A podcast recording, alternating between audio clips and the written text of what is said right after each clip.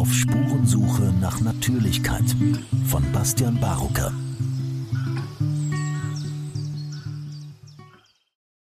Briefvorlage für Einwand gegen das vorgeschlagene Pandemieabkommen der Weltgesundheitsorganisation von Dr. David Bell. Hintergrund der vorgeschlagene internationale Vertrag zur Pandemieprävention und Vorsorge baut auf der wachsenden Reichweite der internationalen Gesundheitsvorschriften auf, indem er der Weltgesundheitsorganisation WHO mehr Befugnisse überträgt, um Notfälle auszurufen und dann von den Ländern im Rahmen der vertraglichen Verpflichtungen zu verlangen, den Anweisungen der WHO zu folgen. Die WHO ist ein Zweig der Vereinten Nationen, der in den späten 1940er Jahren gegründet wurde, um die Länder bei der Verwaltung verschiedener Aspekte der Gesundheit zu unterstützen. Sie sollte der Kontrolle durch die Mitgliedstaaten unterliegen und ihre Anweisungen von der Weltgesundheitsversammlung erhalten, die sich aus den Gesundheitsministern der Mitgliedstaaten zusammensetzt. Obwohl sie ursprünglich von den Mitgliedstaaten finanziert wurde, ist sie jedoch zunehmend von der Finanzierung durch private Stiftungen und Unternehmen abhängig geworden, insbesondere von solchen, die stark in der pharmazeutischen Industrie engagiert sind oder in diese investieren.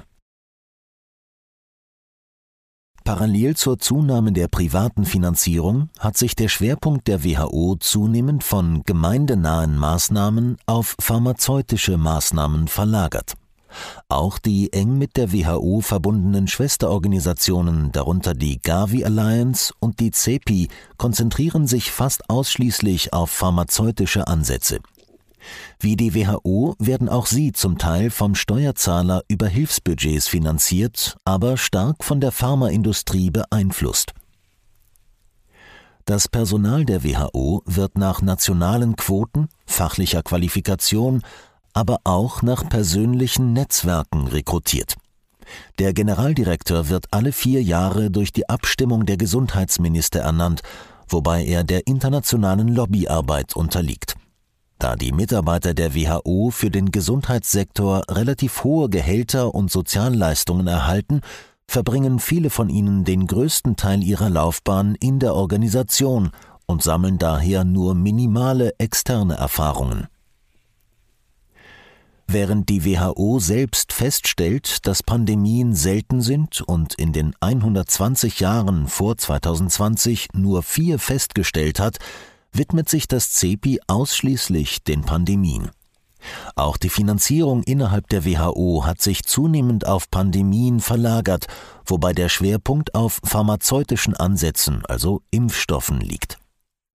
Mit erheblichem Kostenaufwand wurde eine ständige internationale Industrie aufgebaut, die sich mit einem seltenen Problem befasst und nun auf die Ausrufung neuer Pandemien angewiesen ist, um ihre Existenz zu rechtfertigen.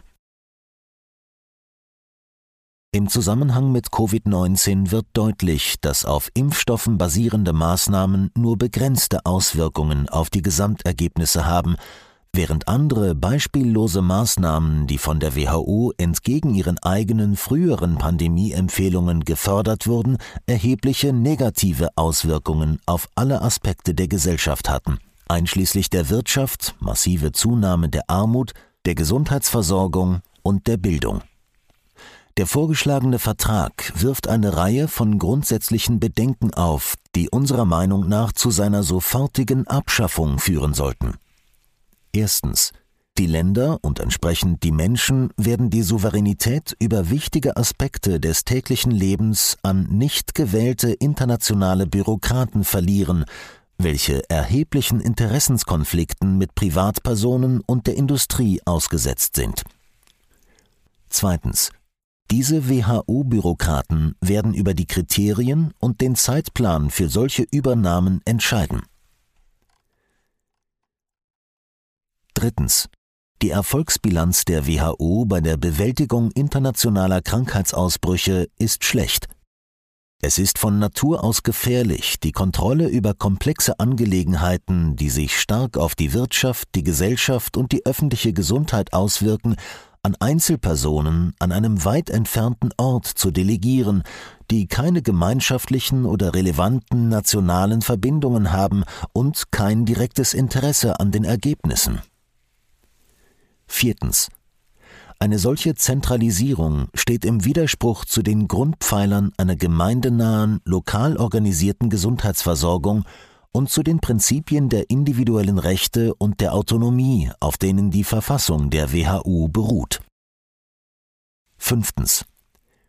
Die zunehmende Konzentration auf Pandemien statt auf die eigentlichen Hauptursachen menschlicher Krankheit und Sterblichkeit ist unangemessen, und die Abzweigung von Mitteln und Aktivitäten wird enorme negative Auswirkungen auf die Gesundheit der Gesamtbevölkerung und des Einzelnen haben. Die Welt braucht internationale Foren für den Austausch von Daten, für die Bündelung von technischem Fachwissen zur Unterstützung von Ländern, denen dieses fehlt, und zur Erleichterung von Diskussionen zwischen Ländern über Gesundheitsfragen einschließlich Notfällen. Solche Organisationen müssen im Dienste der Mitgliedsländer und ihrer Bevölkerung stehen und nicht als ungewählte Behörden fungieren, die von konfliktreichen, nicht nationalen Interessen finanziert und beeinflusst werden und versuchen, das Leben freier Bürger zu lenken und zu kontrollieren. Briefvorlage Sehr geehrte Damen und Herren, wir möchten Sie auf kritische Aspekte des vorgeschlagenen internationalen Vertrages über Pandemieprävention und Vorsorge aufmerksam machen, der derzeit von der Regierung und anderen Mitgliedstaaten der Weltgesundheitsorganisation WHO verhandelt wird. Wir fordern Sie auf, sich diesem Vertrag zu widersetzen, indem Sie dieses Thema im Parlament zur Sprache bringen und im Interesse der Wahrung der nationalen Souveränität und der Rechte des Einzelnen eine Debatte und offene Überprüfung fordern. Der vorgeschlagene Vertrag zielt darauf ab, das Diktat der WHO an die Stelle der nationalen Souveränität und des Rechts des Einzelnen zu setzen, Entscheidungen über den eigenen Körper und die eigene Gesundheit zu treffen und ist aus der Sicht der öffentlichen Gesundheit nachweislich unangemessen und unverhältnismäßig. Grundprinzipien der öffentlichen Gesundheit Die Vielfalt der Faktoren, die sich auf die Gesundheit des Einzelnen auswirken und die Bedeutung der persönlichen, gemeinschaftlichen und nationalen Kontrolle über die Gesundheit spiegeln sich in den Grundsätzen wider, die bereits von der Weltgesundheitsorganisation angenommen wurden. Definition von Gesundheit Gesundheit ist ein Zustand des vollständigen körperlichen, geistigen und sozialen Wohlbefindens und nicht nur das Fehlen von Krankheit oder Gebrechen. Verfassung der WHO 1946 die informierte Meinung und die aktive Mitarbeit der Öffentlichkeit sind von größter Bedeutung für die Verbesserung der Gesundheit der Menschen. Verfassung der WHO 1946 Die Menschen haben das Recht und die Pflicht, sich individuell und kollektiv an der Planung und Durchführung ihrer Gesundheitsversorgung zu beteiligen. Artikel 4 Erklärung von Alma Ata 1978 auch die UN-Menschenrechtserklärung von 1948 unterstützt die Grundrechte des Einzelnen. Alle Menschen sind frei und gleich an Würde und Rechten geboren.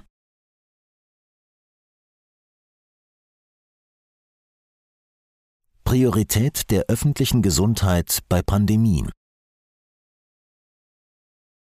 Seit der Zeit vor der Einführung der Antibiotika 1918 bis 20, als man davon ausging, dass die Mehrzahl der Todesfälle auf bakterielle Sekundärinfektionen zurückzuführen war, hat es keine Pandemien mehr gegeben, die einen hohen Anteil von Menschen jüngeren und mittleren Alters betrafen. Die WHO führt nur vier Pandemien in den 120 Jahren vor Covid-19 auf.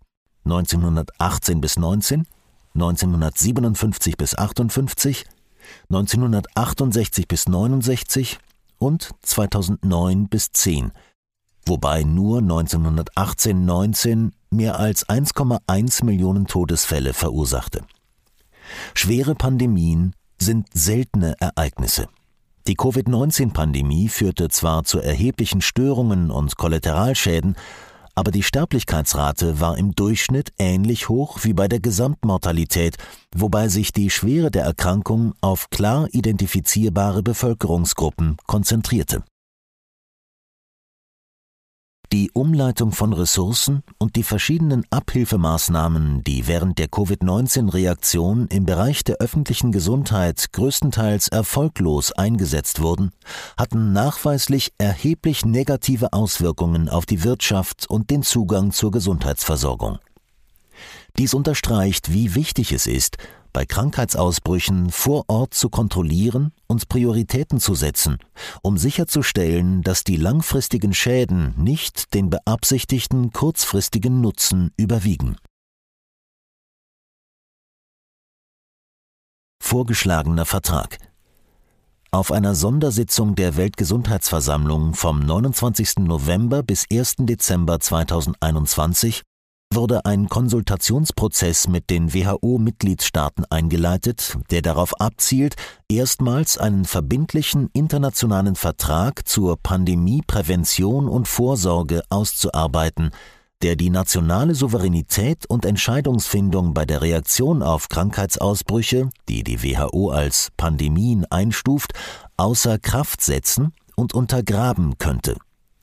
Dies könnte dem WHO-Personal die Befugnis geben, demokratische Normen in den Ländern außer Kraft zu setzen und Konsultationsprozesse auf Gemeindeebene zu ersetzen, sowie das Recht auf Arbeit, Reisen, Bildung, Umgang mit der Familie und der Gemeinschaft, religiöse Praktiken, Einkommen, Handel und andere grundlegende Menschenrechte zu regeln, die zuvor in der Allgemeinen Erklärung der Menschenrechte und im nationalen und allgemeinen Recht verankert waren.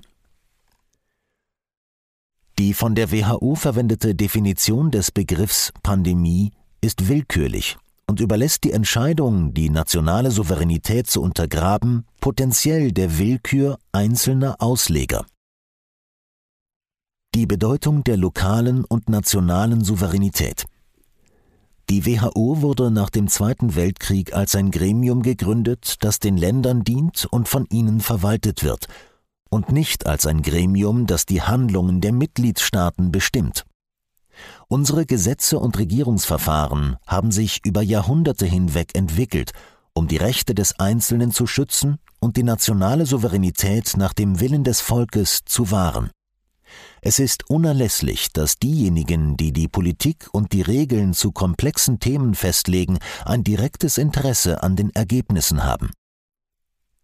Wir fordern daher, dass dringend Schritte unternommen werden, um die Souveränität und die Gesundheitsfragen, die durch den derzeit laufenden Prozess gefährdet sind, zu überprüfen und sicherzustellen, dass die Rolle der WHO und anderer internationaler Organisationen strikt beratend und technisch bleibt, während alle Entscheidungen, die die Bürger betreffen, im Zuständigkeitsbereich der lokalen und nationalen Regierungen sowie der Bürger selbst verbleiben.